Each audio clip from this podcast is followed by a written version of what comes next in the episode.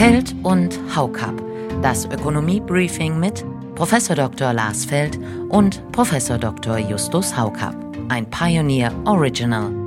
Überleg mal, was würdest du denn tun, wenn du auf jeden Fall was tun musst? Ehrlich gesagt hätte ich vehement davon abgeraten, jetzt irgendwas zu machen. Ich hätte trotz der massiven Benzin- und Dieselpreissteigerungen zum Abwarten geraten. Ja, man muss auch mal den Mut haben, nichts zu tun. Ich kann allerdings auch verstehen, wenn die Politik getrieben ist und meint, sie müsse jetzt dringend etwas tun. Da bin ich zu der Wettbewerbsökonom immer dieses Herumfummeln an den Preisen. Ja, also irgendwie nervt es einfach.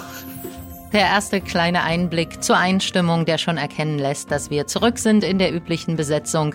Herzlich willkommen damit zu einer weiteren Ausgabe dieser Podcast-Reihe von The Pioneer. Mein Name ist Josie Müller, ich bin die Redakteurin in Berlin. Mir zugeschaltet sind aus Düsseldorf Justus Haukap und aus Freiburg Lars Feld. Willkommen zurück. Ja, bin gerne wieder willkommen. Also von daher auch willkommen an alle Hörerinnen und Hörer. Ich bin gespannt, ob Sie sich auch darauf freuen, dass ich wieder zurück bin und mit Justus Haukapp diskutieren kann. Ich freue mich auf jeden Fall, Lars. Welcome back. Auch meinerseits schön, dass du wieder da bist. Und ähm, ja, die Themen äh, und die Zeiten sind nicht langweiliger geworden in deiner Abwesenheit. So ist es. Herr Feld, Sie haben dieser Tage einen Tweet Ihres Kollegen Bruno S. freigeteilt, in dem heißt es, ich zitiere mal, Wirtschaftssanktionen bringen die betroffene Bevölkerung dazu, sich um den Diktator zu scharen, weil sie keine Alternative hat. Neben militärischer Macht sollten Demokratien ihre einzigartige Stärke zeigen. Freiheit, Rechtsstaatlichkeit und Vielfalt. Damit können sich die Menschen von dem Diktator distanzieren. Das klingt edel, aber wie viel Wirkkraft hat unser Gesellschaftsmodell denn auf die Menschen in Russland? Naja, also erst einmal davon abgesehen, dass dann, wenn Bruno einen interessanten Gedanken präsentiert, ich das sowieso gerne immer retweete, weil er ein wahnsinnig innovativer Denker ist, hat mich in diesem Tweet von ihm angesprochen, dass er auf das, was in der Literatur als Wirkung von Sanktionen diskutiert wird, nämlich, dass sie typischerweise wenig wirksam sind. Natürlich hat man praktisch in der Situation, in der wir sind, kaum eine Alternative, als die Sanktionen durchzuführen.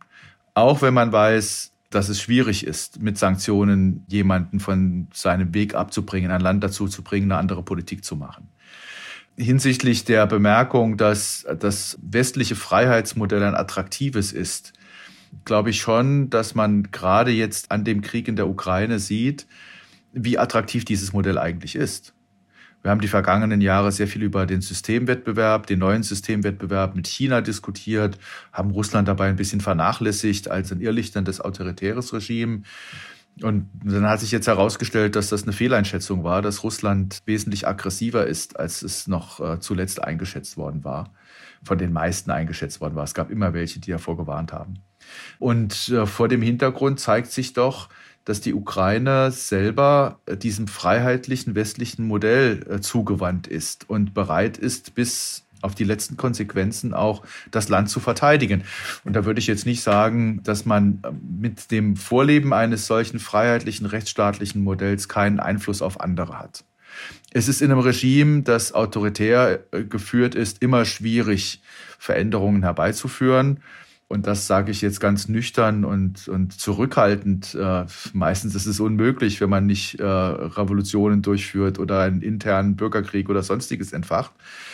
Aber es ist trotzdem so, dass es äh, ein Modell ist, das für viele einfach attraktiv bleibt, weswegen ja auch viele Menschen nach Europa einwandern wollen.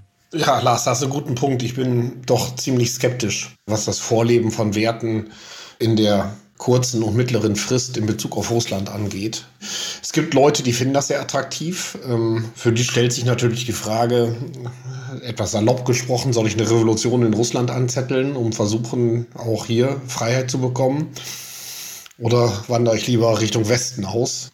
Noch kann man ja prinzipiell auswandern. Ich, also ich höre, die Züge nach Helsinki sind auf Tage hin ausgebucht. Und dann stellt sich die Frage, ob andere vielleicht, also wenn es nicht zum Aufstand des Volkes kommt, ob es zu einer Palastrevolution kommen mag, aber ob jetzt die, sag mal, Generalität aufgrund von westlichen Werten eine Palastrevolution anzettelt, da wäre ich auch sehr, sehr skeptisch. Ich kann mir vorstellen, dass die vielleicht irgendwann nicht mehr zu Putin halten werden, wenn die militärischen Verluste zu groß werden. Aber das scheinen mir dann eher andere Motive zu sein, als zu sagen, wir wollen jetzt Freiheit und Demokratie.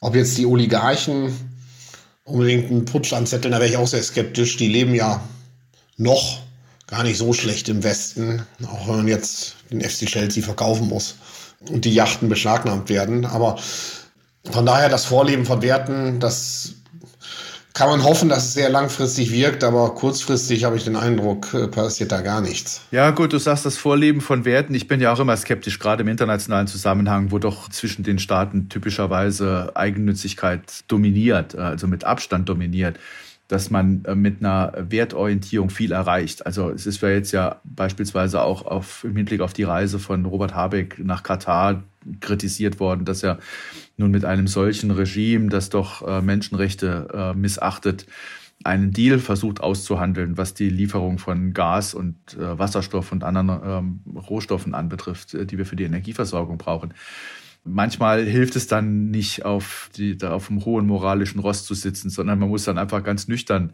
Entscheidungen treffen. Das sehe ich genauso wie du. Aber was ich im Kopf habe, ist nicht so sehr im Sinne eines Vorlebens von Werten, sondern das freiheitlich rechtsstaatliche Modell ist mittellangfristig deswegen attraktiv, weil es am Schluss erfolgreicher ist. Also das ist einfach so, dass wir da wirtschaftlich äh, viel mehr Freiräume für Innovation haben und ein Regime, das Freiheitsrechte beschränkt, diese Innovationen nicht mehr generieren kann. Also die Effekte, die wir im Moment in Russland sehen, dass Putin offensichtlich zu wenig Informationen über die Schlagkraft seiner Truppe hatte, hat damit zu tun, dass in einem solchen System die schlechten Nachrichten nicht gerne weitertransportiert werden. Und sehr viel Korruption herrscht und Mittel, die dann bereitgestellt werden, auch in andere Kanäle fließen. Und ich kann mir nicht vorstellen, dass die Entscheidung Chinas, sich so ein Schrittchen äh, auf die Seite Russlands zu stellen, oder vielleicht war es sogar ein größerer Schritt, das wird sich ja noch herausstellen müssen, dem Land gut tut. Äh, man sieht deutlich die Kapitalabflüsse aus China, den Rückzug einer ganzen Reihe von westlichen Unternehmen, eben auch aus China. Und wenn sich die Ukraine-Krise nicht schnell beilegen lässt und das Ganze tatsächlich wieder zu einer Zweiteilung der Welt äh, führt, und China auf der falschen Seite steht, dann wird das Land eben die Innovationsprozesse, die es braucht, um aus der Middle-Income-Trap rauszukommen, um zu höheren Einkommen für die gesamte Volkswirtschaft zu kommen, das wird es nicht schaffen. Und ich glaube, das ist das Entscheidende, was unser System attraktiv macht. Den anderen Punkt, den wir nicht besprochen haben, ist die Wirkungsmacht von Sanktionen. Man muss schon auch sehen, Sanktionen haben eine sehr reduzierte Wirkmächtigkeit. Es gibt ja dieses schöne Buch Exit Voice and Loyalty von Albert Hirschmann, Abwanderung und Widerspruch auf Deutsch. Und ähm, das ist dann ja doch für viele eine ganz nüchternes Kalkül. Also gehe ich jetzt in den Widerstand jetzt oder übe ich Widerspruch, das ist in Russland eben sehr kostspielig, ja. Oder mache ich mich davon? Und wir sehen ja, also Migration ist ja nichts anderes als Exit. Ja, und wir sehen in vielen Ländern der Welt, sagen die Leute, ich habe hier keine Hoffnung mehr, ich verschwinde. Das soll an dieser Stelle das Schlusswort gewesen sein, aber in der kompletten Ausgabe dieser Folge wird das natürlich alles noch weiter ausgeführt und auch konkreter. Welche Wirkkraft haben Sanktionen? Welche Folgen haben sie für die sanktionierende Seite? Kann das ökonomisch dann auch so abgebildet werden, dass verlässliche Prognosen erstellt werden können, auf die dann wiederum politische Entscheidungen folgen sollen? Wie werden Nebenwirkungen gelindert? Wie können steigende Preise abgefedert werden? Die Debatte führt hin bis zum Tankgutschein. In ganzer Länge hören Sie diese Ausgabe als Teil unserer Pioneer-Familie. Ihre Unterstützung ermöglicht werbefreien, unabhängigen Journalismus. Alle Informationen dazu finden Sie auf thepioneer.de. Wir würden uns freuen, Sie bald in aller Ausführlichkeit wieder hier zu haben. Ja, liebe Hörerinnen und Hörer, einen wunderschönen Sonntag wünschen wir Ihnen in dieser schwierigen Zeit. Ich darf persönlich hinzufügen, dass ich hoffe, dass das militärische Engagement der Europäer und der USA beispielsweise durch Waffenlieferungen an die Ukraine dazu führt, dass sich äh, die Ukraine gegen diesen äh, russischen Übergriff äh, schließlich wehren und durchsetzen kann. Ja, auch von meiner Seite Tschüss und ähm, bleiben Sie uns gewogen. Bis demnächst. Feld und Haukap. Das Ökonomie-Briefing mit Prof. Dr. Lars Feld und Prof. Dr. Justus Haukap. Ein Pioneer Original.